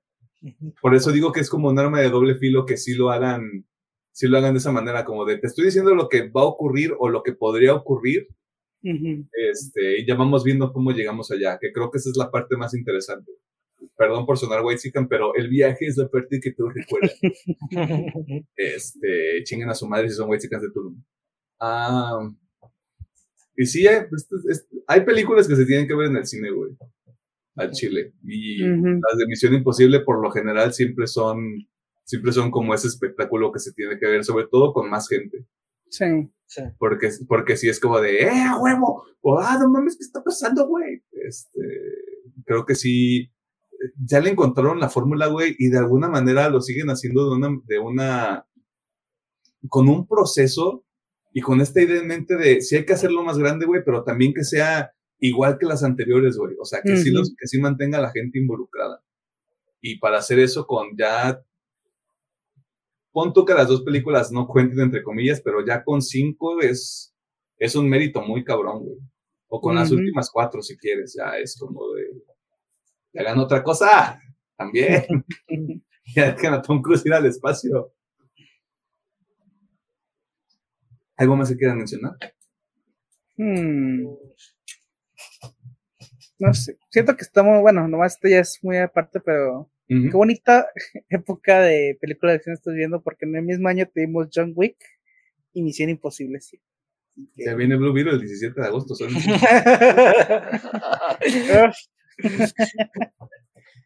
Tenía que hacerlo, güey, perdón. Lo que le decía Pedro, lo peor de que es que nos están pagando por esto, güey. Sí. No, yo también dando así como el eh, speed final es de que es que creo que la dupla de Tom Cruise y el director que Me acuerdo. tienen un lenguaje para las películas de acción muy bueno. Lo que comentas, encontraron esa fórmula exacta para decir, esto es misión imposible, esto solamente lo puedes ver con Tom Cruise volviéndose loco y saltando de acantilados. Güey, el día que. Espero que no sea pronto. El día que nos falte Tom Cruise, güey. Mm, eh, el día que nos falte Tom Cruise. Todos vamos a llorar. Y pues sí, no creo, no creo que haya otra película que llegue este. En lo que queda del año. Este. Como en el aspecto de acción, o sea, live action. Sí. Más allá de. A mucha gente le gusta esta película del justiciero con Denzel Washington, pero yo no las he visto. Y mucha gente dice que son muy buenas también. Y No ahí, recuerdo haberlo visto, pero bueno. y ahí no. La, la- justamente la pondré ahí en, mis, en mi lista y estoy viendo así de bote pronto y no hay nada. Así que de aquí para abajo. Fue abajo. sí. De aquí para abajo, chavos. Ahí se viene la, la ciencia ficción con Dune. Y... No, pero eso ya es de Sí, super- ya es otra cosa, pero Don. Don es oscareable, güey. Perdón por ser esa persona, güey, pero mínimo nominaría a esta película. Bueno, es que no sé. Mm. O sea, la nominaría, por ejemplo, en escenas de acción o tipo CGI. Ay, no sé. Porque también me gustaría que John Wick gane algo por su escena de Hotline Miami. No sé. es que sí debería, ya debería haber como un. De nuevo, no tiene que haber como un pedo de que, ay, la industria les va a dar un premio, güey, pero reconozcan que es un, un, un pedo bastante importante, güey, o sea, no es. Siempre están buscando como los logros o los. ¿Cómo se llama? Lo sobresaliente en cuanto a la manufactura, güey. Estos cabrones lo han estado haciendo desde hace un chingo de tiempo. Sí, sí, sí. y no hay, no hay nada más que el hecho de que ganen mucho dinero, este, que los respalde. Pero creo que también es eso, creo que, no sé si fue el director de John Wick o el coordinador de, las, de la acción de John Wick el que termina siendo el director de Deadpool, Mm, de la primera. Creo que también es, es ese pedo. Yo creo que después de, de que se baje todo este desmadre, toda la gente que estuvo ahí en las películas de John Wick va a saltar como a otros, a otros espacios.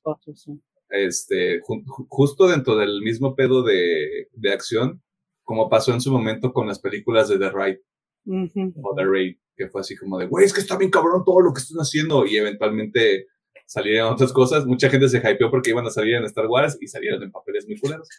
Este. Pero sí, ojalá y eventualmente, de nuevo, ya cuando nos falten los Tom Cruises y los Keanu Reeves, ahí sí va a ser como de, güey, es que está bien padre. Así es la, así es la raza. Si no hay nada más que comentar, pues eso fue todo con respecto a Misión Imposible este, 7. Vayan al cine. Vayan al cine a verla. Dale su dinero a Tom Cruise para que se siga bañando en sangre de vírgenes. Este, o eso, o lo que sea que hagan en la cienciología. Este, recuerde que todos sus comentarios los puede dejar en la sección para ello en YouTube o en nuestras redes sociales. Vámonos a las recomendaciones porque, pues ya, sea, vamos. Chingada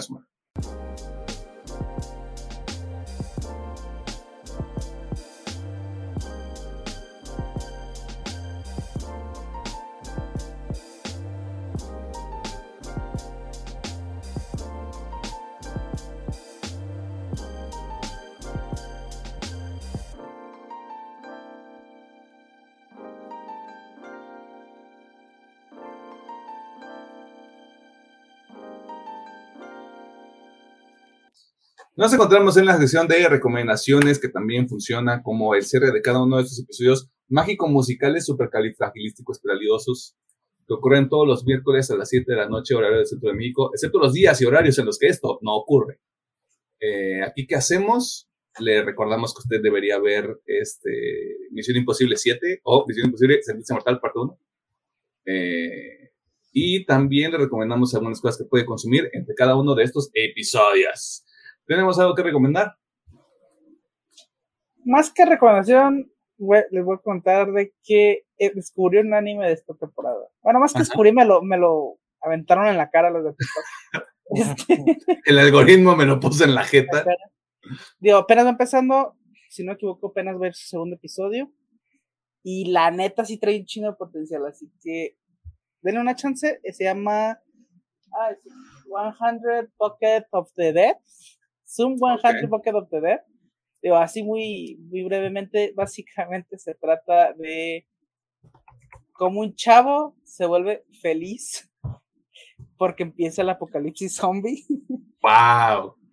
Bueno, ¿sabe que sí? O sea, le voy a un poquito más de contexto. Es un poquito de spoiler, pero siento que tiene mucho peso. El vato es asalariado, pero feo. Así, o sea, es una crítica muy fuerte al, a la sobreexplotación allá en Japón. Digo, obviamente en todo el mundo hay, pero en este caso en Japón. Y tiene una vida tan de la mierda porque pues, casi no va a su casa o se la pasa trabajando, que el vato se vuelve completamente feliz cuando descubre que está ocurriendo el apocalipsis zombie. Así que está de Su episodio está muy chingón, así que esperemos que no, no baje de calidad y toda la, todo el anime esté chingón. Así que denle una chance, está ahí en Crunchyroll.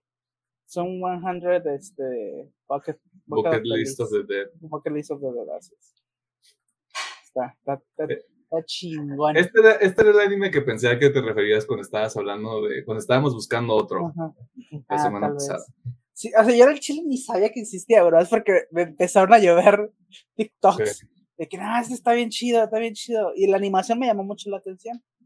Entonces me metí a Crunchy, vi que estaba y lo vi y dije, no, a veces está chido. Sí, yo nomás de, no nomás de ver así como los previews que tienen Crunchyroll, se ve que se ve que le metieron al lápiz. Sí, sí, Está muy bonito. Así tienen chance y lo pueden ver en Crunchy. Fierruki, a ver qué pasa al final de la temporada. A ver, Pedro, ¿hiciste la tarea o no? Eh, pues yo no os voy a recomendar una canción. Sería el siguiente sencillo del Post Malone y se llama Overdrive. Se me hizo. Pues, lo que hace Post Malone es que no puedo decir a veces sí es muy... Posmalón, ja, ja, ja, ja, A veces muy raperillo, a veces muy alternativo, pero pues me gusta su propuesta musical del señor Malón. Cámara. El Pedro está buscando gente, una amistad verdadera que lo quiera llevar al Foro Sol. ¿El, ¿Qué día se presenta? Ay, no me acuerdo, pero es en septiembre. Septiembre, ¿no? Sí por ahí de septiembre, este, si usted es una sugar o un sugar, porque Pedro no se limita tampoco en sus horizontes, este, escríbale ahí a, arroba Pedro Mercado. Ahorita está saliendo su cuenta de Instagram. es cierto. El WhatsApp. No, no, sería tan malvado para hacerle eso, pero. Este, ¿Algo más o eso sería todo, Pedro? Sería todo. Cámara, primero lo primero, yo les voy a recomendar una canción de una banda que se llama Texas in July. Esas bandas que se van y luego regresan porque pues hace falta dinero para comer, ¿no? Este, False Divinity. Si les gusta Phineas, si les gusta mm, algo así como diría Polaris, pero en el sentido de que no, no la avientan tanto el, caballo a las tendencias ahorita del metalcore de siete cuerdas. este, mucho sonido electrónico, o sea, es nada más cinco cabrones que dijeron, vamos a hacer música enojada otra vez. Y le salió bastante bien. No, hay nada de malo con el metalcore clasiquillo. Así que échele ahí un, un oclayo y un oído, nada más uno para que se quede con el otro set. Paz Divinity, Texas in July. Tenía una recomendación sorpresa. Tengo una recomendación sorpresa porque la voy a hacer en este momento. Este, les dije que era una recomendación con la que yo me traigo mis palabras y les voy a recomendar Avatar, El Camino del Agua. Wow. Porque, puta madre. Este, está buena, güey. Fuera de, fuera de ironía, está buena. Tiene un momento ahí muy bonito con uno de los personajes, este, que está como muy alejado de la trama principal, pero alejado de alguna manera. ¿Cuál es el problema que tiene la película? Se toma mucho tiempo eh, introduciendo cuestiones o ideas que eventualmente van a hacer sentido dentro de toda la película, lo cual es un arma de doble filo porque dura tres horas. Y sí hay un momento en el que lo resientes muy cabrón. Pero nada más de lo visual, güey, chinga tu madre, güey. no. ¿Qué ganas de haber visto esto en el cine? No va a ocurrir. Este, si tienen la oportunidad de verlo en la pantalla más grande que tengan disponible, háganlo porque sí es, sí es otro pedo completamente, güey. Eh, incluso entiendo que habrá partes que a la gente no le gusten o que no les prestan demasiada atención, lo cual comprendo perfectamente. Pero un domingo que no tengan nada que hacer y que tengan tres horas para perder, échense a bater el camino del agua. Puta madre, James Cameron. No, eso no quiere decir que voy a ir a ver la tercera película al cine. Me voy a volver a esperar a que esté en streaming y la voy a volver a ver en casa porque parece que esa es la fórmula que funciona. Este, y es toda. De ¿Algo más que quieran mencionar? Wow. ¿Qué te digo, hombre? Vámonos. Me quedé payaso. No es la primera vez que ocurre, no va a ser la última. Todo bien, todo bien. Es que te- tenía, tenía que hacerlo, güey. No puedo hablar, no puedo hablar caca de algo sin haberlo visto. Todo bien. Ya sí. Este. Ah, está bien. este, pero bueno. Sí, no, nada más. Entonces, Pedro, no más. Y ya es toda. Es todo. Ya es toda. Pues, ingeniero. Sé que nos. Muchas gracias por vernos, por escucharnos, por todas sus interacciones. Síganos en nuestras redes, eh, Facebook, TikTok, Threads, YouTube y todas las plataformas de audio. Creo que me falta Instagram. Ahí va Instagram. Este, Instagram 3, eso- ya somos tus tíos. Si decimos 3 es Instagram. ajá. Eh, pero bueno, síganos en nuestras redes, un comentario, un thumbs up, lo que les salga del alma. Ah, que tenga una bonita semana. Si trabaja o no hace nada, porque ya Spickles salieron de la escuela, así que, yeah, qué envidia. Haber menos tráfico en las calles por un rato. De hecho, roll. eh, bueno, que tenga una bonita semana y nosotros nos vemos y regresamos la siguiente semana con otro Black Pasta. Bueno, El blockbuster, güey. el Black Pasta. El evento cinematográfico del verano. Me ya. Ya, Bygone. Bygone, vámonos. Ay. A chingar a su madre.